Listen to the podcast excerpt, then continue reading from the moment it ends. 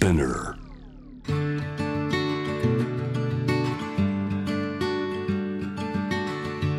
福本敦子の聞くコスメ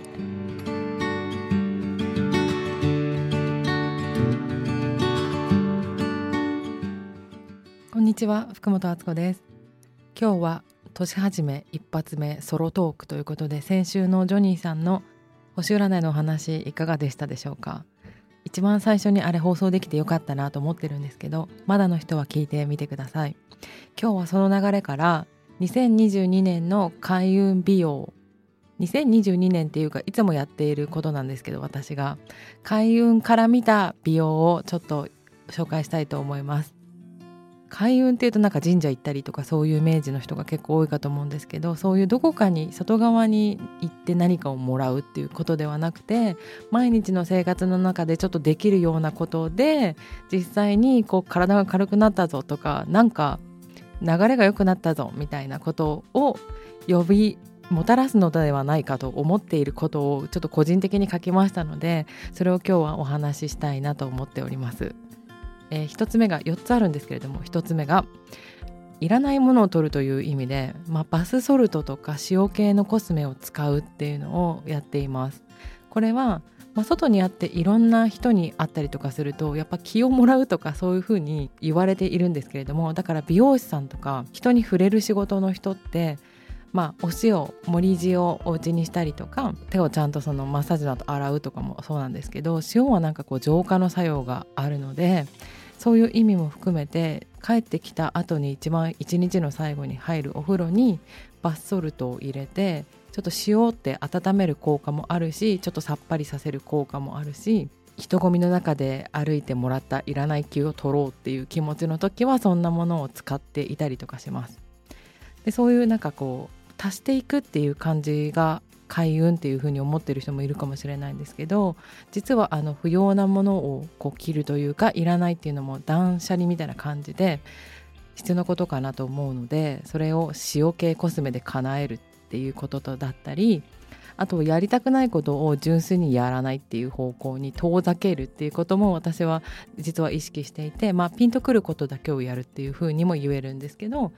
2冊目の本にも書いたんですけどそういうふうにこうあなんかちょっと違うかもなっていうことを遠ざけるっていうのをやっております。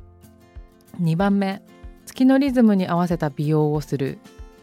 まあ、月だけじゃないんですけどこれは自然のリズムに合わせるっていうことで多分これが最大のあの厚コスメ美容の肝なんじゃないか今思うとって思うんですけどやっぱオーガニックコスメってこう植物から力をもらうものだから、その流れで星の流れとかそういうものも気にして日々過ごしているんですけど月のリズムとかに合わせた美容をしてるとだんだんこう星はまあ自然の一部じゃないですか。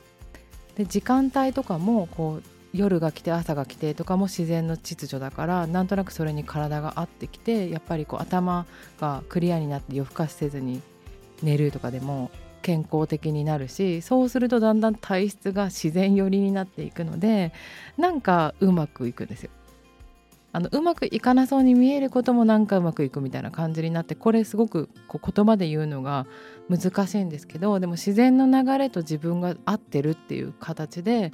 例えば必要な時には助けてくれる人が現れたりとかなんかそういう風にもつながっていってるのではっていう風に思っております。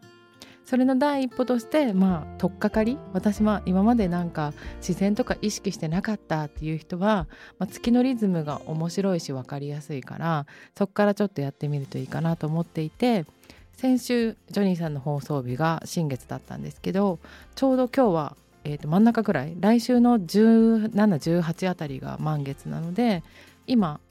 こう満ちていってる時。で満月になったらまたマイナスになるっていう感じになるんですけどこの時はこう積み上げていってる時なのでちょっと運動量を増やしてみるとかなんかそんな風にちょっとリズムと自分を合わせていくっていうのも面白いと思います。3つ目冷やさない。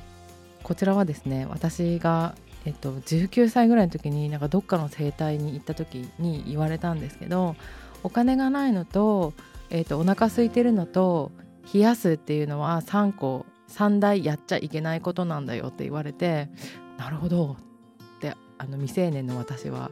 思ったので覚えているんですけどやっぱ体が冷えてると考え方とかもこわばってくるしあとあったかくてじんわりしているとなんかこう幸せな気持ちになるからそこからこう物事を考えられるっていうので意外と体に働きかけるだけのフィジカルな美容かっこ健康とかってすごい効果があるんじゃないかなと思ってあの今発売している「今からこれから好きを感じる美容と生活」という本に「強さをもたらす生活」っていう章があるんですけどその中のよもぎ虫のところでも話しているんだけど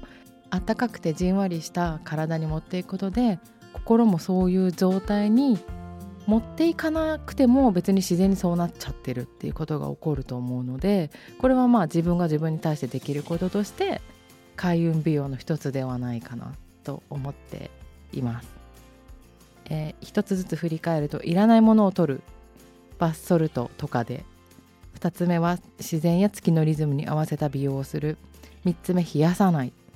4つ目はあの1冊目の本に載せてすごく売れたと噂のアバンダンスエッセンスっていうのがあるんですよ。